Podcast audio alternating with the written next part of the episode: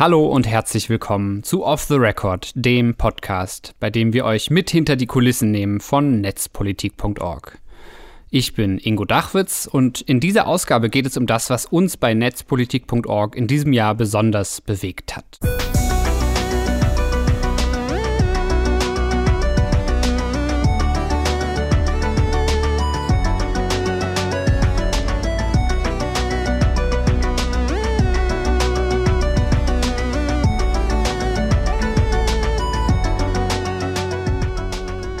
Gefühlt sage ich das jedes Jahr am Anfang des Jahresrückblicks-Podcasts hier bei netzpolitik.org, aber so wahr war es, glaube ich, noch nie. Es ist ein unglaubliches Jahr, das in diesen Tagen zu Ende geht. Wer dachte, nach Corona bekommen wir endlich mal wieder ein wenig Alltag und Ruhe, wurde leider enttäuscht.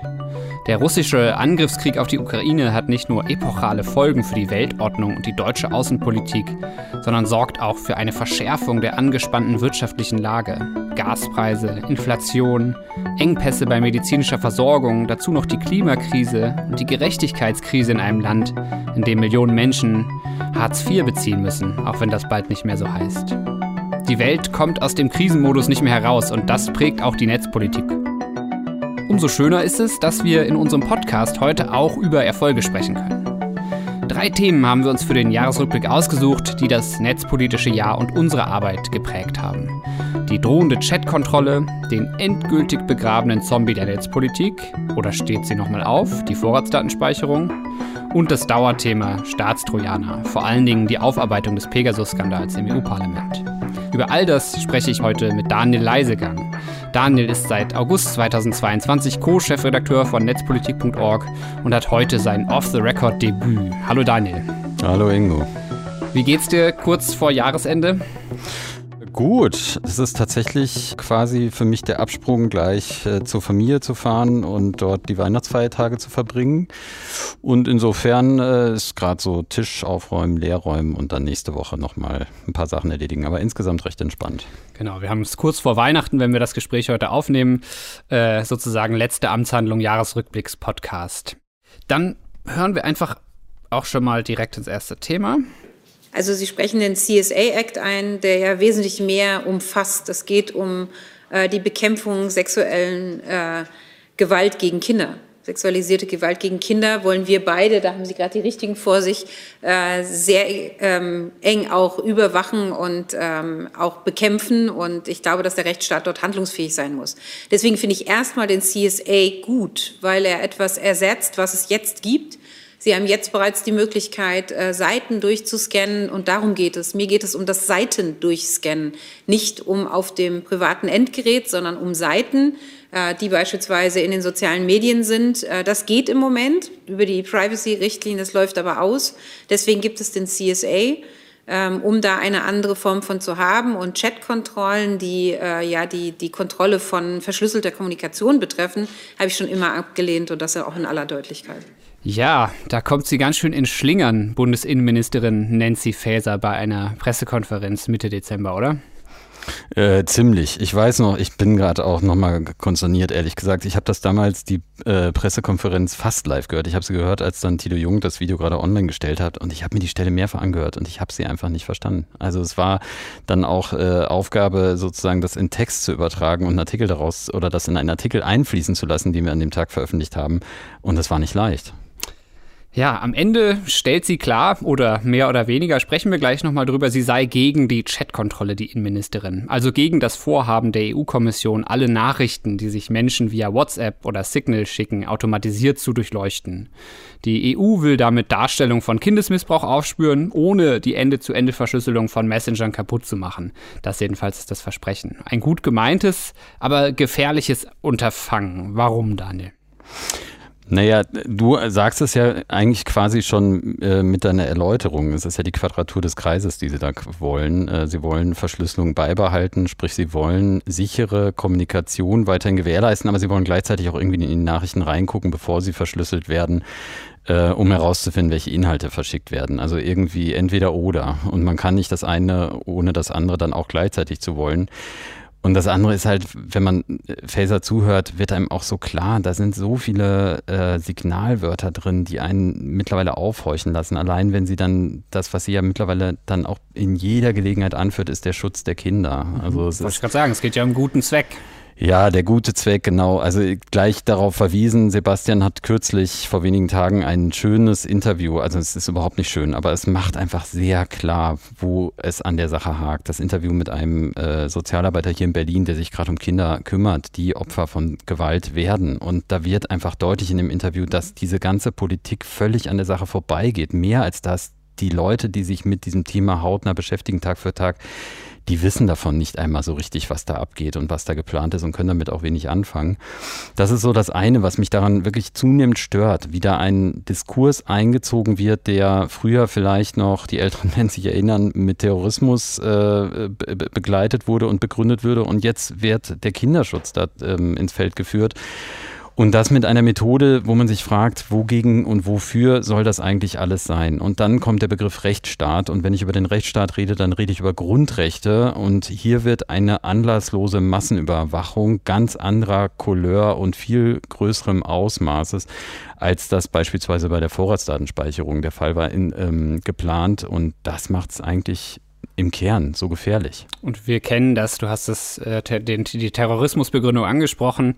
Ähm, wenn es einmal eingeführt wird für den einen Zweck, dann ist der Function Creep nicht weit, so nennt man das in der Soziologie, wenn eingeführte Technologien dann ihre, äh, ja, ihre Funktion schrittweise so schleichend erweitern, dann ist es nicht mehr weit, bis äh, Urheberrechtsverletzungen ähm, in Chats unterbunden werden durch diese Technologie oder an andere Dinge sozusagen. Ja, und frappierend ist ja, man hatte immer den Eindruck, wenn man ihr dann genau zuhört, zuhört, hat sie jetzt in dem Moment, stolpert sie begrifflich? Versteht sie, durchdringt sie das, was sie da macht? Ist sie sich der Tragweite dessen bewusst, was sie da tut? Ähm, oder ist das ein Manöver, wo sie versucht, selber die Kurve zu kriegen in Zeitlupe und versucht da jetzt langsam auf Justizminister Buschmann zuzusteuern. Ja, wir sprechen gleich nochmal über diesen äh, sozusagen äh, Crash auf dieser Pressekonferenz, ähm, den, wo man nicht weggucken konnte, aber es auch schwierig war zuzuhören und zuzuschauen. Ähm, aber gehen wir erst nochmal zurück. Ich erinnere mich noch an eine Redaktionskonferenz, das muss irgendwann in 2021 gewesen sein, hier bei netzpolitik.org. Ähm, da warst du noch nicht hier, da haben wir das erste Mal über das Thema gesprochen und haben so hin und her diskutiert, okay, sollen wir das aufgreifen, sollen wir das zum Thema machen? Äh, kann die das, können die das ernst meinen, sozusagen? Wie wichtig ist es? Wie wichtig wird es? Wir haben es aufgegriffen. Ähm, seit mehr als einem Jahr berichten wir sehr viel darüber, vor allem jetzt in den letzten Wochen enorm viel. Äh, wann hast du das erste Mal realisiert, wie groß das Thema Chatkontrolle eigentlich ist? Wie groß die Gefahr da drin ist? Äh, wie groß die Gefahr ist, die dahinter steckt? Also sicher nicht so früh wie das Frühwarnsystem netzpolitik.org, möchte ich mal behaupten. Also ich habe gerade mir nochmal auch zum Jahresende nochmal die ähm, Text rausgesucht, die Häufigkeit der verwendeten Schlagworte auf der Website. Und Chatkontrolle ist tatsächlich an Stelle drei und gar nicht mal so im großen Abstand zu den Plätzen davor. Ähm, insofern, das Thema ist absolut auf der Agenda. Ähm, ich würde auch sagen, ungefähr ein Jahr. Also ich glaube, ich kann es gar nicht so richtig lösen von dem Beginn der Ampelkoalition. Also es hat irgendwie sehr früh da eine Rolle gespielt. Es war ja auch im Grunde genommen eines der prägenden Thema des Streits innerhalb der Regierungskoalition. Und ich glaube, das hat mein Bild davon zumindest sehr geprägt. Und spätestens, spätestens mit dem Leak äh, des des Gesetzesentwurfs der Kommission, glaube ich, musste dann auch allen klar sein, als dann schwarz auf weiß zu lesen war, was die da planen, ähm, welche Brisanz davon ausgeht. Ja, du sprichst jetzt gerade schon Leak an. Immer wieder haben auch wir bei netzpolitik.org ähm, Dokumente veröffentlicht. Dieser denkwürdigen Pressekonferenz von Nancy Faeser, die wir eben gehört haben, ist ja ein veritabler Koalitionskrach und viele Texte auf unserer Seite mit Dokumenten, die wir veröffentlicht haben, vorangegangen. Ähm, ja, magst du mal kurz einen Einblick geben, was haben wir an Dokumenten veröffentlicht?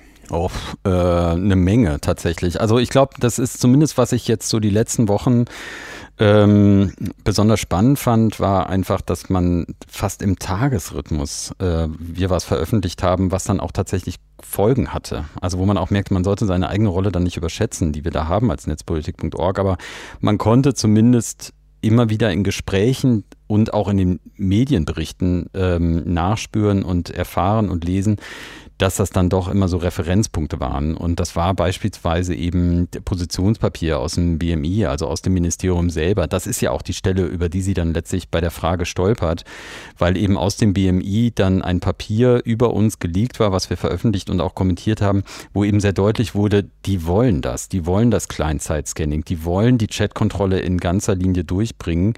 Ähm, und da widerspricht sie dann eben so halb. Und so ganz klar ist das ja auch nicht, was jetzt die Position ist. Am Ende hieß es dann, so zumindest raunte man dann im Digitalausschuss am gleichen Tag, also nach dieser Pressekonferenz, war dann takte der Digitalausschuss und da kam dann letztlich bei rum, dass das BMI sagte, es gilt das Wort der Ministerin und eben nicht das Positionspapier. Also ich glaube, dass wir da mit diesem Leak und auch mit einem Leak am Tag drauf oder zwei Tage später, ich weiß nicht mehr ganz genau, das war dann das ein, ein Entwurf eines, eines einer, einer, einer Stellungnahme der FDP und der Grünen Fraktion, wo eben auch nochmal deutlich wurde, es, es gärt innerhalb des Parlaments. Und der Bundestag selber will die Bundesregierung quasi dazu zwingen, auf parlamentarischem Wege, dass sie eine bestimmte Position gegen die Chatkontrolle in Brüssel einnimmt.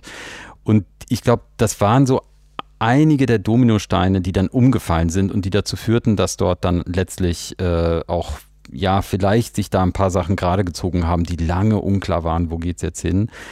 Und das waren zwei Beispiele, wo man einfach dann auch merkte, da äh, wird sie daraufhin befragt, da muss sie sich zu äußern. Und äh, das war, glaube ich, auch zu der Höhepunkt des Koalitionsstreits, äh, der zum Jahresende nochmal richtig hochkochte und wo man merkte, den wollen die jetzt irgendwie auch vom Tisch kriegen.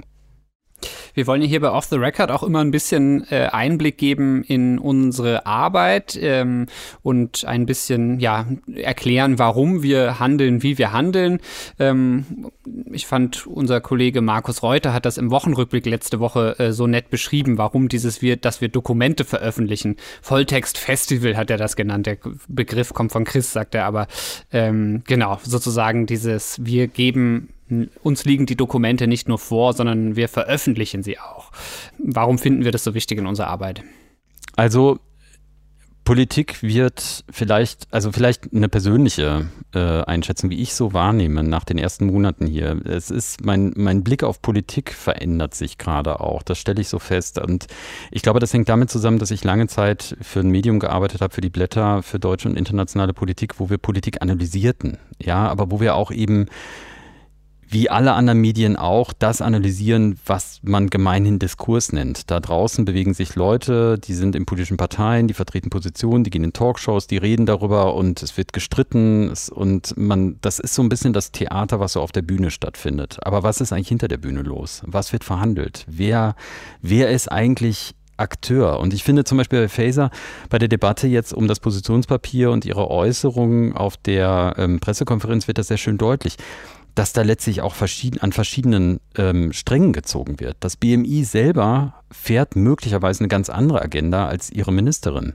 äh, als, als die Ministerin des Hauses. Und das deutlich zu machen, offen zu legen, Druck auszuüben äh, und gleichzeitig dabei Haltung zu zeigen äh, und das mit journalistischen Mitteln zu begleiten, das ist das, ähm, wo ich sagen würde, da sind wir in der Lage als Netzpolitik.org, anders vielleicht auch als andere Medien, die dann irgendwie sagen müssen, wir haben aus Berliner Kreisen erfahren etc., wo wir ganz klar sagen müssen, es gibt ein Papier und dieses Papier macht Politik im ganz klaren Sinne und das veröffentlichen wir deswegen. Und alle sollen es lesen können. Genau. Nicht nur uns vertrauen können äh, oder vertrauen müssen, dass, dass wir schon das Richtige daraus machen, sondern alle sollen es als Ressource nutzen können. Ne? Genau, ordnet es ein, lest es, verweist darauf und äh, baut eure eigene mediale Berichterstattung darauf auf, im besten Fall. So richtig verabschiedet äh, hat Nancy Faeser sich, das hast du eben schon angedeutet, von dem Thema dann vielleicht aber doch noch nicht oder ihr Ministerium noch nicht. Wie geht es jetzt weiter bei der Chatkontrolle im nächsten Jahr? Das ist ein bisschen die Frage. Also ähm, Marco Buschmann hat ja in einem viel zitierten Tweet dann gesagt, er hätte sich quasi mit ihr zusammengesetzt und man sei sich überein, man sei übereingekommen, eine anderslose Massenüberwachung, wenn ich es jetzt richtig erinnere, äh, solle nicht stattfinden. Ähm, das kann viel bedeuten. Also das kann äh, äh, bedeuten, dass man tatsächlich da, äh, dass sie eingeknickt ist, auf gut Deutsch. Das kann aber auch bedeuten, dass man einfach Anlässe schafft, politisch betrachtet. Und ähm, es heißt, es gäbe jetzt ein neues Positionspapier Mitte, Ende Januar.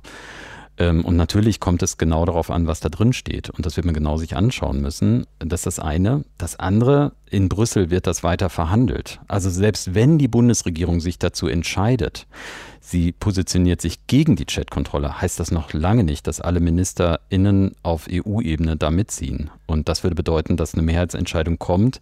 Und das vor dem Hintergrund, dass wir, ich glaube, im Mai 2024 EU-Parlamentswahl haben. Ähm, und das heißt, die Zeit ist knapp. Und ähm, man wird sich da möglichst schnell was überlegen müssen. Äh, und entsprechend hoch ist der Druck. Also da ist noch gar nichts vom Eis, die Kuh noch lange nicht vom Eis. Die Frage der Anlasslosigkeit, die da zwischen dem Justizminister und der Innenministerin ähm, möglicherweise diskutiert wird, beschäftigt uns auch beim nächsten Thema. Es ist eine dieser never-ending Stories der Netzpolitik. Ein Zombie, der nicht so zu kriegen ist. Über ein Jahrzehnt wurde die Vorratsdatenspeicherung von BürgerrechtlerInnen bekämpft. Wer hat wann mit wem telefoniert und geschrieben, IP-Adressen, Standortdaten, all diese Informationen sollten anlasslos von allen gespeichert werden und über Wochen oder Monate vorgehalten werden, damit Sicherheitsbehörden darauf zugreifen können, wenn sie es brauchen. Der Europäische Gerichtshof hat in diesem Jahr gesagt, mal wieder muss man sagen, das geht nicht. Die anlasslose Speicherung der Daten von allen ist unverhältnismäßig. Insofern irgendwie war keine Sektlaune. Auch deswegen nicht, weil sowieso schon klar war, dass die Hardliner gleich wieder müssen wir neu einführen, rufen würden. Also es war irgendwie klar, dass trotzdem die politische Diskussion festgefahren sein würde. Ist ein bisschen überraschend aus meiner Sicht, denn wir haben jetzt eine Ampel, und die Merkel-Ära ist vorbei und es ist nun mal auch ein Vorhaben der Merkel-Ära. Aber dennoch, bei mir wollte sich auch keine Sektlaune einstellen. Vielleicht liegt auch daran, dass man letztlich bei diesen Höchstgerichten nicht gewinnen kann. Man kann nur nicht verlieren. Und äh, ich glaube, man muss das politisch erkämpfen. Und also ich zumindest habe es immer noch vor. Ja, unsere Kollegin Konstanze äh, will nicht aufgeben und will nicht aufhören zu kämpfen. Daniel, du hast im Herbst eine Veranstaltung mitorganisiert, von der wir jetzt gerade einen Ausschnitt gehört haben, bei der wir zusammen mit dem Verein Digitale Gesellschaft äh, AkteurInnen zusammengebracht haben, die das Thema von Beginn an begleiten. Wie war da die Stimmung kurz nach, der, nach, dem, nach dem Urteil des Europäischen Gerichtshofs?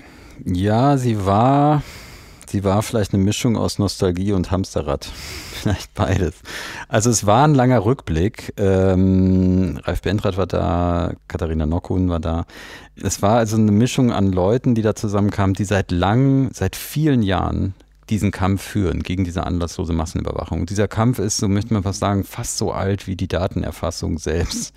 Es geht im Kern darum, welche Daten man in einer möglichst großen Zahl ansammelt, um dann in diesem Heuhaufen irgendwann mal graben zu können und äh, was entdecken zu können, von dem man eigentlich auch nicht genau weiß, was es ist. Im Zweifel Terroristen, vielleicht auch Gewalt gegen Kinder. Es ist, wird irgendwas ins Feld geführt, so hat man den Eindruck. Und ähm, die Mischung, also das Gefühl, was da aufkam, war eben diese Mischung. Einerseits zurückzublicken und sich gewahr zu werden in diesem Kreise, dass dieser Kampf eine ganze Generation digitalpolitisch politisiert hat. Ja, also das ist einfach ähm, AK Vorrat und andere, das hat einfach die Wurzel gelegt für bis heutige Aktivitäten in den parlamentarischen Betrieb hinein. Und auf der anderen Seite merkt man das ja, Kon sagt das so schön, ähm, ist Feierlaune will nicht aufkommen nach diesem Urteil, weil wir es schon oft gehört haben und weil klar war, es gibt einfach Kräfte in diesem Land und das sind nicht nur Hardliner und Konservative, sondern das ist einfach sehr breit inzwischen und seit langem, äh, die ein Interesse daran haben, diese Massenüberwachung weiter durchzusetzen. Und wenn sie eben nicht Chatkontrolle heißt, heißt sie Vorratsdatenspeicherung. Und das war das, was den Abend geprägt hat. Und es hat sich ja auch gezeigt,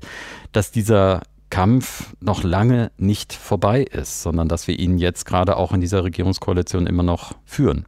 Übrigens auch ein wichtiges Thema in der Entstehungsgeschichte von netzpolitik.org. Die erste Vorratsdatenspeicherung Ende der Nullerjahre auch ein großes Thema hier im Blog gewesen. Ähm, das werden wir sicherlich an anderer Stelle, wenn wir nochmal auf die Geschichte auch von netzpolitik.org gucken. Das ist immer noch so ein Traum von mir, mal eine Off-the-Record-Folge dazu zu machen und die ersten Leute, die hier geschrieben haben, zusammenzubringen, ähm, auch nochmal drüber sprechen. Aber wir werden ja, ja bald 20. Da ja, hast du die Gelegenheit wahrscheinlich. Stimmt. Genau, könnte man dann live machen. Uh. Ähm, es ist ein Abwehrkampf, ähm, wie wir ihn so oft führen. Ähm, das ist, bedauern wir ja relativ häufig, dass wir aus den Abwehrkämpfen nicht rauskommen, sozusagen in den Bürgerrechten. Konstanze hat auch gesagt, ein Kampf, den man zumindest vor den Gerichten nicht gewinnen kann, der muss politisch erkämpft werden. Trotzdem, wie wichtig ist es da, ähm, war dein Eindruck, dass es diese klaren Entscheidungen gibt, dass es auch mal Erfolge gibt? Ähm, ja. Das ist rechtlich gesehen absolut wichtig äh, und notwendig. Und sich darauf zu berufen, ist noch wichtiger, als sich auf den Koalitionsvertrag zu berufen, wo eben das auch drin steht. Der Koalitionsvertrag kann ge geändert werden. Aber wenn das Bundesverfassungsgericht und der Europäische Gerichtshof wiederholt feststellen, dass damit Grundrechte verletzt werden, und zwar massiv und systematisch, dann können wir uns darauf berufen, in diesem ihr sagt es richtig, Konstanze und du, es ist ein Abwehrkampf und darauf müssen wir uns dann berufen. Ich glaube aber, es ist tatsächlich nur die eine Seite, was man machen muss. Die andere Seite ist halt tatsächlich immer darüber aufzuklären, was sind Methoden, ähm, mit denen man trotzdem polizeilich ermitteln kann und mit denen man bestimmte Gruppen schützen kann vor Gewalt, vor Übergriffen, vor Terrorismus, was auch immer. Ähm, und deswegen glaube ich, es sind immer diese beiden Seiten und ich glaube, es ist sowohl journalistisch als auch für NGOs, AktivistInnen und so weiter notwendig, diese beiden Seiten immer auch zu beleuchten. Ja, das wäre jetzt, könnten wir jetzt auch noch in die Tiefe gehen. Es gibt ja die Erzählung, ähm, dass, dass der Staat sozusagen, dass die Strafverfolgungsbehörden erblinden und dass sie deshalb immer mehr Daten brauchen. Äh, in der Praxis scheint so auszusehen. Eigentlich, ähm, ja, ich habe neulich mit jemandem ähm, auf einem Podium gesprochen, mit jemandem vom Deutschen Anwaltverein, der sagte, letztendlich gucken wir uns, gucken wir es uns doch mal an. Es geht jetzt um die letzten fünf Prozent, die die Strafverfolgungsbehörden oder die Sicherheitsbehörden auch noch ausleuchten wollen. Es ist, wir können nicht von, von Going Blind kann keine Rede sein. Ähm, Trotzdem ist auch die Vorratsdatenspeicherung nicht tot zu kriegen. Äh, der EuGH lässt eine Möglichkeit offen. IP-Adressen könnten gespeichert werden und an bestimmten Orten dürfen Speicherungen eingeführt werden. Nancy Faeser gefällt das. Justizminister Marco Buschmann nicht. Ähm, die beiden haben wir eben schon gehört, stand, stehen sich auch bei der Chatkontrolle gegenüber und jetzt hier auch an der Stelle. Magst du mal ähm, kurz skizzieren, diesen Streit?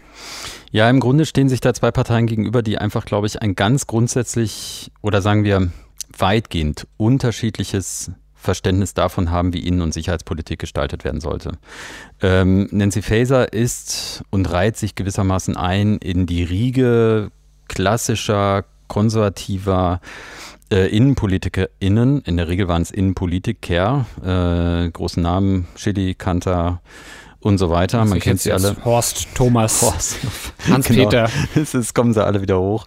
Ähm, die scheinen selber und auch das Bundes Ministerium, Innenministerium selber scheinen keine Idee zu haben, wie es anders geht. Das ist so der Eindruck, den man erstmal hat. Und es, ähm, ich glaube auch gar nicht, es ist auch Patrick Beuth, der hessische Innenminister, hat auch jüngst wieder auf einer äh, Pressekonferenz gesagt, die ich glaube, wenn ich mich recht erinnere, dass wenn man Vorratsdatenspeicherung betriebe, dann würden sich, würde sich die Aufklärungsrate bei Ermittlungsarbeit würde sich um 25 Prozent erhöhen oder so etwas, hat er gesagt. Also er hat irgendeine Zahl aus dem Hut gezaubert, wo auch auf Anfragen an sein Haus und so weiter nicht herauszufinden ist, wo kommt diese Zahl eigentlich her.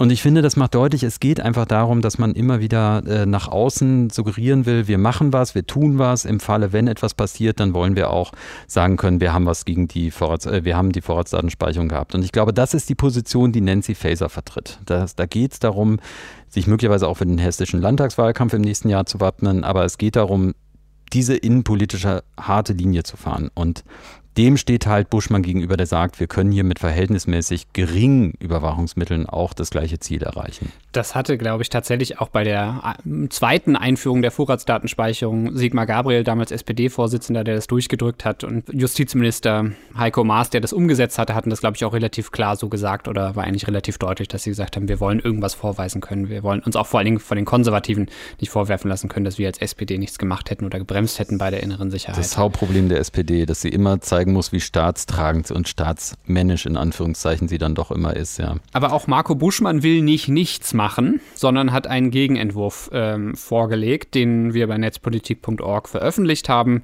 für Quick Freeze. Ja, im Grunde genommen genau das also ein anderes Modell. Es sieht auch vor, dass Daten gespeichert werden, aber sie sollen halt schockgefroren werden, wenn man es mal grob übersetzt. Das heißt, im Falle eines Verdachtes muss unter Richtervorbehalt oder sogar unter zweifachen Richtervorbehalt Daten gespeichert werden und dann wiederum rausgegeben werden, wenn sich der Verdacht erhärtet oder wenn Daten für Ermittlungen gebraucht werden. Das heißt, sie werden punktuell festgehalten. Und natürlich muss es da auch eine gewisse äh, Vorratsdatenspeicherung im Zweifel geben, aber der Zugriff darauf ist arg begrenzt. Die Speicher, der Speicherumfang, die Speicherzeit ist alles sehr begrenzt. Und das ist Marco Buschmanns Konzept. Das hat, glaube ich, 2010 auch schon seine Parteikollegin Sabine Leuthäuser-Schnarrenberger, damals auch Justizministerin, vorgeschlagen. Das heißt, da merkt man auch, es ist auch schon wieder 13 Jahre alt, 12 Jahre alt, das Konzept. Ähm, und das ist der Gegenentwurf. Und der ließe sich zumindest ähm, weitaus äh, schonender mit Blick auf die Grundrechte ähm, implementieren. Jetzt haben wir hier schon den zweiten Koalitionskrach beim Thema Bürgerrechte und Netzpolitik. Chatkontrolle und die Vorratsdatenspeicherung. Du hast schon gesagt, die Innenministerin äh, stellt eigentlich eine Kontinuität dar. Man, ich habe das in einem Kommentar, den ich ähm, zu ihrem Vorgehen veröffentlicht habe auf Netzpolitik mal geschrieben. Man merkt es eigentlich nicht, dass es jetzt eine sozialdemokratische Innenministerin ist. Sie agiert wirklich einfach wie eine, wie eine konservative. Ähm, und auch sonst hat man das Gefühl, ähm, dass man jetzt eher, wenn wir mal etwas gesamter auf die Netzpolitik der Ampel gucken, dass wir von dem großen Aufbruch, den wir versprochen bekommen haben von der Fortschrittskoalition, nicht so viel äh, bemerkt hat jetzt, oder? Du hast viel über die Digitalstrategie geschrieben, die Verkehrsminister Volker Wissing veröffentlicht hat. Es hat erstmal Ewigkeiten gedauert, bis die Zuständigkeiten, fast das gesamte erste Jahr ähm, der äh, Ampelkoalition, bis die Zuständigkeiten für die Digitalpolitik aufgeteilt worden waren. Das alles fühlt sich irgendwie mehr nach Kontinuität an als nach Aufbruch, oder? Warum, warum ist das alles so zäh? Ja, weil sie einen riesen Stein vor sich herrollen, würde ich mal als erstes sagen. Also es ist einfach, das stimmt, aber um nochmal darauf zurückzukommen, was du jetzt sagst, ja, sie haben, sie sind mit dem großen Anspruch in die Regierungsmanege geklettert und haben gesagt, wir machen jetzt alles anders als die 16 Jahre Merkel davor. Ähm, wir gehen die Dinge jetzt an, wir wollen machen, weil es ist Zeit, dass wir es machen. Das ist das, was sie vor sich hertragen. Und das war im Koalitionsvertrag festgeschrieben. Es kam dann eine Digitalstrategie. Und das, was jetzt aber besonders auffällt, ist einfach ähm, vielleicht zweierlei. Zum einen, sie haben riesige Baustellen, die lassen sich nicht so schnell kitten. Und die lassen sich aus verschiedenen Gründen nicht so schnell kitten. Es sind einfach äh, Sachen, die aufgeholt werden müssen. Das geht nicht so schnell. Das zeigt das Online-Zugangsgesetz, was jetzt gerade zum Jahresende eigentlich 600 Verwaltungsleistungen online bringen sollte. Nichts davon ist zu sehen. Auch hier haben wir den Zwischenstand veröffentlicht, nur kurz eingeschoben. genau. Ich kann mir das bei einem sagen, dass wir, wir haben unglaublich viel veröffentlicht veröffentlicht tatsächlich zu all diesen Themen. Äh, und das Zweite ist aber, dass diese Regierung auch vor sich herträgt, nicht nur wir machen das, wir schaffen das, wir packen es endlich an und das auch in solchen Veranstaltungen wie diesem absurden Digitalgipfel dann nochmal auch in Kontinuität der Vorgängerregierung macht, sondern dass sie sagt, wir binden die Zivilgesellschaft ein. Ja, das ist auch so ein Versprechen, was sie die ganze Zeit vor sich hertragen. Und das ist vielleicht das Problem bei dieser Regierung. Der Anspruch und Wirklichkeit klaffen da nochmal deutlicher auseinander, weil sie sagen, wir machen den Bruch, wir binden die Zivilgesellschaft ein. Davon ist allerdings einfach wenig zu sehen und deswegen glaube ich, ist es auch einfach so eine Enttäuschung. Ja, du hast schon den Digitalgipfel als denkwürdiges äh, Highlight in Anführungszeichen ähm, angesprochen. Auch da ähm, gab es aber für uns als Redaktion einen schönen Moment, ne, dass wir nochmal darauf hingewiesen haben, dass wir äh, Kritik von Zivilgesellschaft veröffentlicht haben, dass sie kaum vorkommt bei diesem Lobbyfest namens Digitalgipfel. Äh, das haben wir auch in den letzten Jahren immer gemacht. Ähm, die, das muss man vielleicht mal sagen, ist vielleicht der Unterschied. Die Ampelkoalition stört das dann. Die, die, die reagieren dann zumindest darauf und haben jetzt irgendwie dann noch händeringend Leute eingeladen. Zwar kaum auf, auf, auf der Bühne, aber zumindest dann im Publikum. Ähm, das war ganz schön zu sehen, dass es da zumindest eine Reaktion gibt. Ne? Das stimmt. Es gibt, äh, man kann Impulse da reinschicken und man kriegt auch was zurück. Das ist wahr. Ähm, ich befürchte nur, die Zeit insgesamt ist zu kurz, um da wirklich einen Kurswechsel hinzukriegen. Also man, wenn man sich die Besetzung der eigentlichen Gremien anschaut, die da mitwirken und gestalten sollen, dann kommt die Zivilgesellschaft weitgehend im Publikum vor oder eben in Funktionen, wo sie eigentlich ja Monitoring machen sollen, aber nicht, wo sie wirklich nochmal äh, an den eigentlichen kreativen politischen Prozessen ähm, zu beitragen sollen. Und das muss sich eigentlich ändern. Also das, das, das Absurde an dieser ganzen Situation ist, dass wir in den Ministerien die gleichen Leute sitzen haben wie seit Jahrzehnten gefühlt, dass wir aber außerhalb dessen, gerade in Deutschland, eine Zivilgesellschaft haben, die eine unglaubliche Expertise hat und die man wirklich äh, behelligen darf und die behelligt werden möchte bei der Gestaltung dieser politischen Prozesse. Und das passiert nicht. Und dann gleichzeitig wundert man sich, warum man nicht vorwärts kommt in diesem ganzen Digitalisierungssumpf. Ähm, insofern die Antwort liegt eigentlich auf der Hand. Vielleicht zoomen wir noch mal ein bisschen raus, bevor wir zum nächsten Thema gehen. Ich habe ja eingangs die Weltlage beschrieben. Ähm, Deutschland befindet sich in der Zeitenwende, äh, macht 100 Milliarden Euro Budget für die Bundeswehr ähm, locker. Ähm, hast du den Eindruck, dass das auch daran liegt, dass es sozusagen jetzt die Prioritäten einfach nicht da sind und dass ja, vor lauter Krisenmanagement ähm, keine, nicht, nicht richtig die Kapazitäten da sind für den Aufbruch? Ja, der Krieg wird ja gerade auch so im Rückblick, im politischen Rückblicken, die gerade überall sind, ja immer noch herangeführt. Also der, der russische Angriffskrieg auf die Ukraine, der hätte alles durcheinander gebracht und hat ja auch dieses Riesen, diesen Wumms, Doppelwumms und weiß nicht, ob noch ein Trippelwumms kommt, ähm, herbeigeführt von Scholz. Ähm, das hat sicher damit was zu tun, aber ich glaube, das ist eigentlich nicht die Erklärung und auch keine Entschuldigung dafür, dass die Digitalpolitik nicht den Ort hat. Das hat ja schon damit angefangen, dass man im Grunde genommen eine Digitalpolitik anstrebte, ohne einen wirklichen Digitalminister, ähm, Wissing ist für digitale äh, Infrastruktur zuständig, ähm, Phaser für Cybersicherheit. So, dass es da zum Clash kommen musste, war abzusehen. Dass man ein, dass man da das Ressort nicht zugeschnitten hat auf eine Person, dann auch gesagt hat, es gibt ein klares Budget und wir setzen uns mit den Ländern zusammen, um die föderalen äh, Probleme und den Clinch dort ähm, zu beseitigen. Das ist im Grunde genommen, wenn man mal sagen, so sagen möchte, ist eigentlich der Geburtsfeder der ganzen Geschichte. Und man hätte auch zum Beispiel Digitalgipfel, um auch mal zu sagen, was das eigentlich ist, das ist ja im Grunde genommen das Schaulaufen aller Ministerien, die mal präsentieren, was sie da in Digitalpolitik auf die Beine stellen. Damit hätte man einfach brechen müssen. Es geht nicht mehr darum, Schaufenster äh, zu dekorieren mit dem, was man vorhat in Digitalpolitik, sondern es geht wirklich darum, ja, das zu machen, was die Regierung verspricht, aber nicht hält, nämlich tatsächlich das jetzt mal umzusetzen. Och, unser Kollege Markus Reuter war ganz begeistert vom Exponate-Rundgang mit dem Bundeskanzler auf dem Digitalgipfel. ich werde es nicht vergessen. Was war das? Der Unkrautroboter mit KI im Heck war das Zitat. Also es war, wir haben uns alle an den Kopf gefasst. Also es war absurd. Und äh, das sind nicht die Debatten, die äh, außerhalb der Ministerien geführt werden. Eine Debatte, die geführt wird, nicht nur in den Ministerien, viel zu wenig in den Ministerien, sondern äh, gerade im EU-Parlament, ist die Debatte um Staatstrojaner. Wir hören mal den nächsten Ausschnitt. Mr. Chair, dear members of the PEGA committee, I want to thank you for inviting me to speak about state hacking and so-called uh, spyware in Germany. I am an investigative journalist working for the digital rights media outlet Netzpolitik.org in Berlin. We have been investigating and reporting on state hacking for over a decade. Ja, das hört man auch nicht alle Tage, dass äh, KollegInnen Englisch sprechen und dann auch noch vor dem Europäischen Parlament. Seit über einer Dekade, hat unser Kollege André gerade gesagt, berichten wir bei netzpolitik.org über staatliches Hacking. Quellen Telekommunikationsüberwachung heißt das im Behördenslang, Staatstrojaner im Volksmund. Schadsoftware, mit denen Geräte infiltriert werden, damit man sie überwachen kann, werden nicht nur von Kriminellen eingesetzt, sondern auch von Staaten. Der Pegasus-Skandal hat gezeigt, auch gegen Oppositionelle, auch gegen JournalistInnen, auch in Europa, in Spanien zum Beispiel oder in Polen. Das EU-Parlament arbeitet das auf, auf, gerade in einem Untersuchungsausschuss und unser Kollege André war Sachverständiger. Äh, was hast du gefühlt, als du äh, unseren Kollegen dort vor dem Europäischen Parlament hast sprechen hören?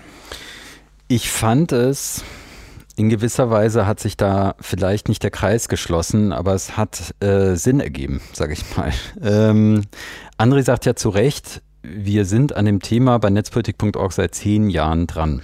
Und ähm, es ist ja nicht nur ähm, der Pegasus-Staatstrojaner, sondern es ist ja auch Finn Fischer beispielsweise. Und Finn Fischer ist ja gewissermaßen, es hat eine gewisse Ironie, glaube ich, wenn man sich die Zeitleiste anguckt. Finn Fischer hat Insolvenz angemeldet im März. Und im April nahm der Pegasus äh, Ausschuss seine Arbeit auf. Also es ist ein nahtloser Übergang. Finn Fischer, müssen wir einmal kurz sagen an der Stelle, ist ein ja, notorischer, bekannter deutscher Überwachungshersteller, Überwachungssoftwarehersteller aus München, die sozusagen einen der ersten Staatstrojaner in Deutschland entwickelt haben.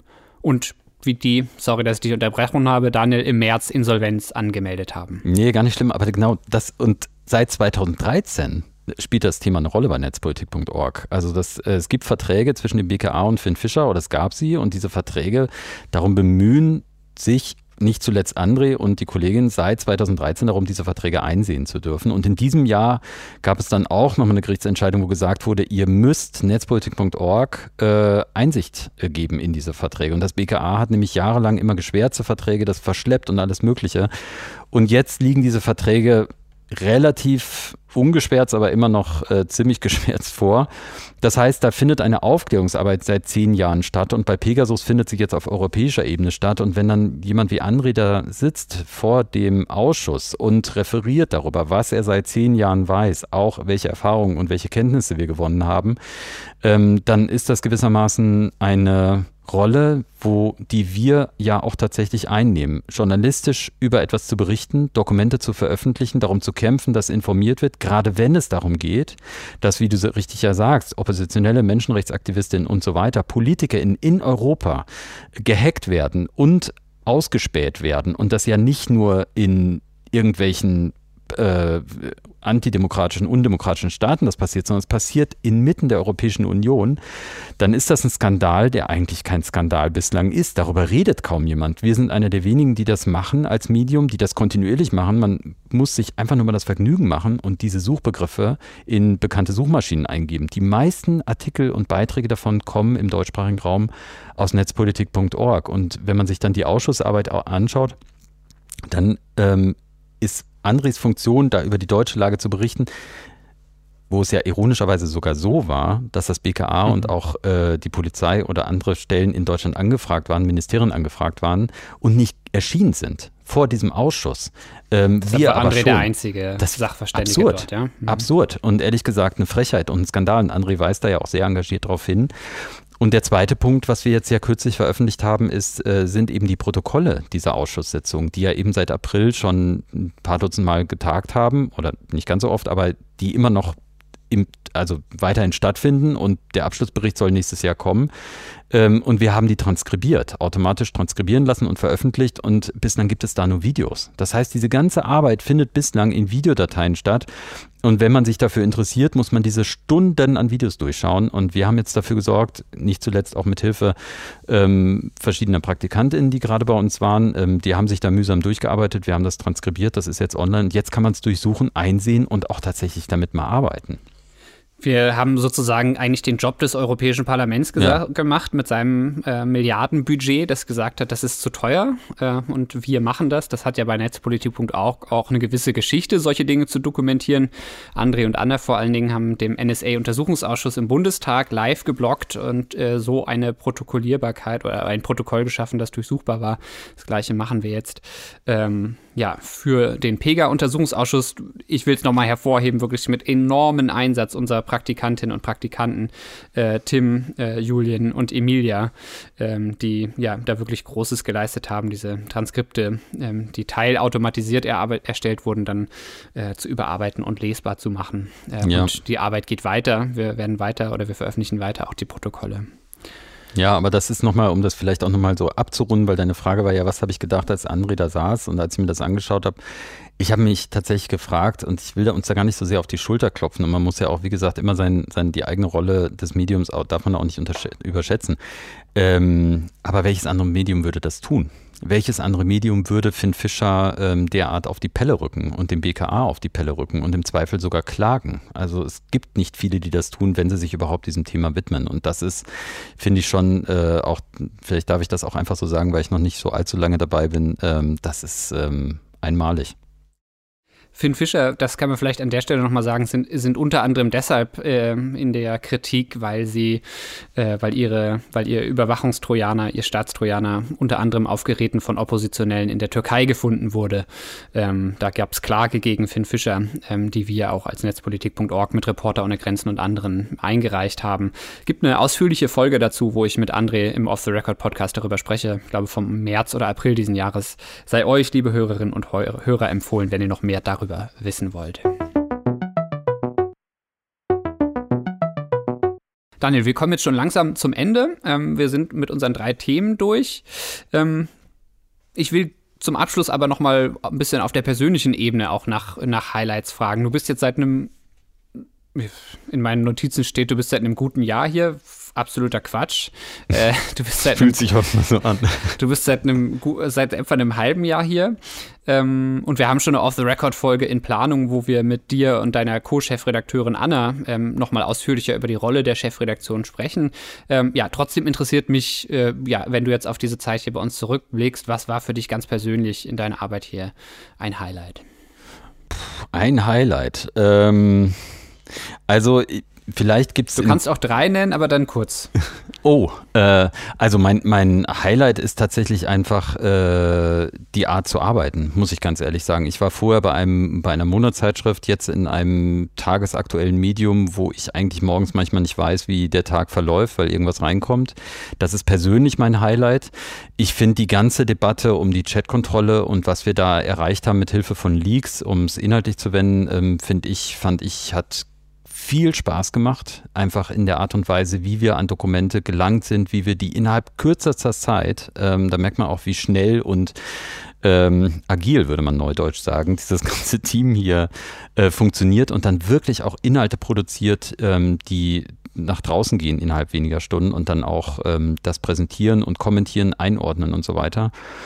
Das ist sicherlich, äh, war das Spannendste und ja, ich glaube, das ist einfach für mich, äh, es war einfach auch eine ungeheure Lernkurve. Also tatsächlich, aber im produktiven Sinne, einfach hier reinzukommen, alles kennenzulernen, alle kennenzulernen, die Abläufe kennenzulernen ähm, und dann auch eine eine thematische Verengung zu erfahren, die aber ich als unglaublich produktiv erfahre, weil ich einfach auch merke, und das ist vielleicht das dritte Highlight, äh, den Impact, äh, den wir haben. Also zu merken, uns lesen Leute nicht nur. Es sind ja unglaublich viele Leute, die netzpolitik.org lesen. Ähm, da würden sich andere viel von abschneiden. Wir wissen es ja nicht ganz genau, aber es ist wirklich eine große Leserinnenschaft. Man bekommt Feedback daher, aber auch andere Medien und die Politik selber. Ähm, und äh, zu merken, dass man dass man schreiben kann, dass man recherchieren kann, dass man die Zeit dafür hat, äh, unabhängig zu arbeiten und äh, dass das Wirkung hat und Wirkung zeigt, das ist sicherlich eines der größten Highlights.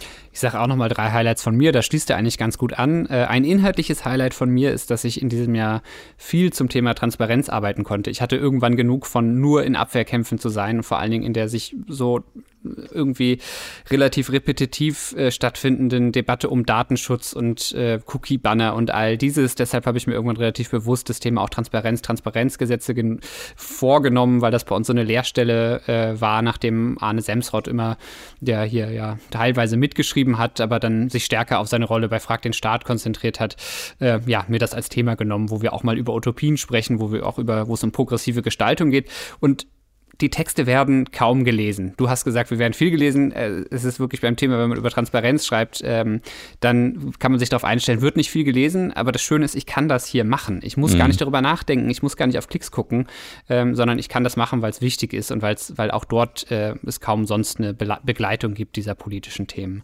Und das geht, ähm, komme ich zum zweiten Highlight, äh, natürlich nur dank der Finanzierung von unseren Spenderinnen und Spendern, die ja auch in diesem Jahr enorm ist, ähm, auch wenn einige Nachrichten uns erreichen, dass sie irgendwie ähm, ja, ihre Dauerspende leider einstellen müssen oder ähnliches, weil die wirtschaftliche Lage es nicht zulässt, haben wir trotzdem einen enormen Support und wir haben eine richtig tolle Spendenkampagne, in der ja, Stefanie und Ole, die hier in der letzten Ausgabe von Off the Record dabei waren, hört euch die Folge gerne auch nochmal an, liebe Hörerinnen und Hörer, falls ihr sie noch nicht gehört habt, zusammen mit dir, Daniel, eine richtig tolle Kampagne gemacht haben, wo es sehr stark um unsere Inhalte geht, ähm, die toll dargestellt worden sind.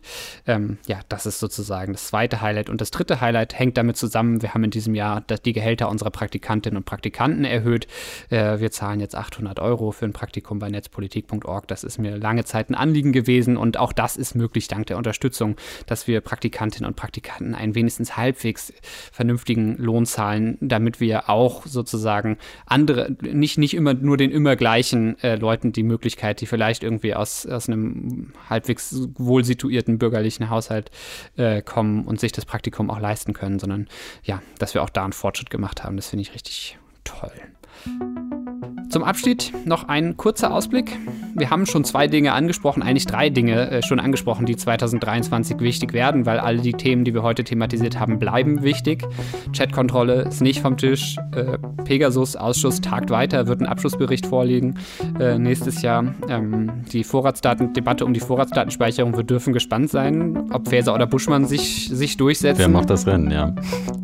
Was haben wir noch zu erwarten an, an großen Themen im nächsten Jahr? Ja, das ist, die, das ist eine gute Frage, was darüber hinaus noch. Ich glaube, ein Thema, und wir haben es nicht erwähnt bislang, ist natürlich Twitter. Aber ich will ich gar nicht. ich hatte es mir extra vorgenommen, dass wir nicht drüber sprechen. Ich will auch gar nicht, ich will auch gar nicht. Nein, nein, ich will auf was hinaus. Ähm, ich glaube, dass die ganze Frage, was mich tatsächlich immer mehr beschäftigt, was ich auch gerne mal zusammenfassen würde oder mal in eine, in eine strukturierte Form bringen würde, ist tatsächlich die Frage, ähm, in welche Richtung bewegen wir uns eigentlich, was das Internet als solches angeht. Also ich glaube, es passiert hinter dem ganzen Tamtam -Tam und dieser ganzen ähm, Show um, um Musk und weiß der Geier, ähm, die, die äh, viele so beschäftigt. Aber ich glaube, dahinter passiert was. Da verschiebt sich gerade tektonisch etwas und mich würde interessieren, in welche Richtung geht das. Und ich glaube, das ist etwas, was wir nicht aus dem Blick verlieren sollten bei dem ganzen ähm, Klein-Klein, Groß-Groß, äh, Überwachung und so weiter. Das spielt eine Rolle und ich würde da gerne auch nochmal äh, mehr hinschauen. Ja, super, super Vorhaben, da freue ich mich drauf. Und falls ihr, liebe Hörerinnen und Hörer, zu der kleinen Gruppe gehört, die gerne über Transparenzgesetze liest, äh, der, ähm, das Innenministerium will im Jahr 2023 den, endlich den Entwurf für ein Bundestransparenzgesetz vorlegen. Also auch dort passiert. Wir haben sicherlich jetzt nicht alle Themen angesprochen, ganz sicherlich nicht. Ähm, wenn ihr, liebe Hörerinnen und Hörer, Themen habt, ähm, wo ihr sagt, hä, wie könnt ihr, wie, wie, kann es sein, dass ihr da nicht drüber gesprochen habt, andere Highlights habt, vielleicht auch Highlights bei netzpolitik.org habt oder einfach Feedback zu diesem Podcast, dann schreibt uns eine E-Mail an podcast.netzpolitik.org. Dieser Off-the-Record-Podcast und alles andere, was wir sonst so machen, ist über Spenden finanziert. Das habt ihr eben schon gehört. Mit eurer Spende macht ihr möglich, dass es uns überhaupt gibt. Eure Spende ist auch eine Art Soli-Abo für andere, die gerade kein Geld übrig haben und deshalb netzpolitik.org hören und lesen können, weil ihr es finanziert. Deshalb bitte unterstützt uns netzpolitik.org slash spenden ähm, und hinterlasst auch gerne in eurem Podcast-Programm, sofern das geht, eine gute Bewertung für diesen Podcast, damit wir mehr gefunden werden. Danke, Daniel, dass du dabei warst in diesem letzten halben Jahr netzpolitik.org und heute in diesem letzten Podcast des Jahres. Dank dir, Ingo. Euch, liebe Hörerinnen und Hörer, einen guten Rutsch und ein fantastisches Jahr 2023. Bis zum nächsten Mal.